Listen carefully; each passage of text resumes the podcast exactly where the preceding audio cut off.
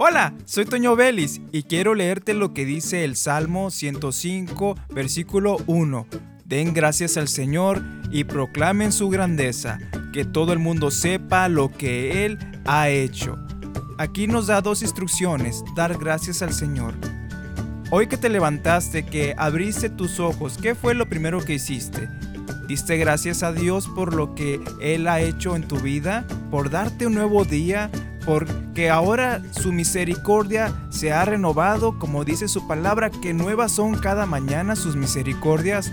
Y si no lo hiciste hoy, mañana, que tengas una oportunidad más de vida que Dios te ha dado, dale gracias por algo tan básico que no nos damos cuenta ni reconocemos ni valoramos que realmente es algo grande y nosotros lo vemos como algo básico, pero es la vida misma. Agradece a Dios por ello y por todo lo que ha hecho.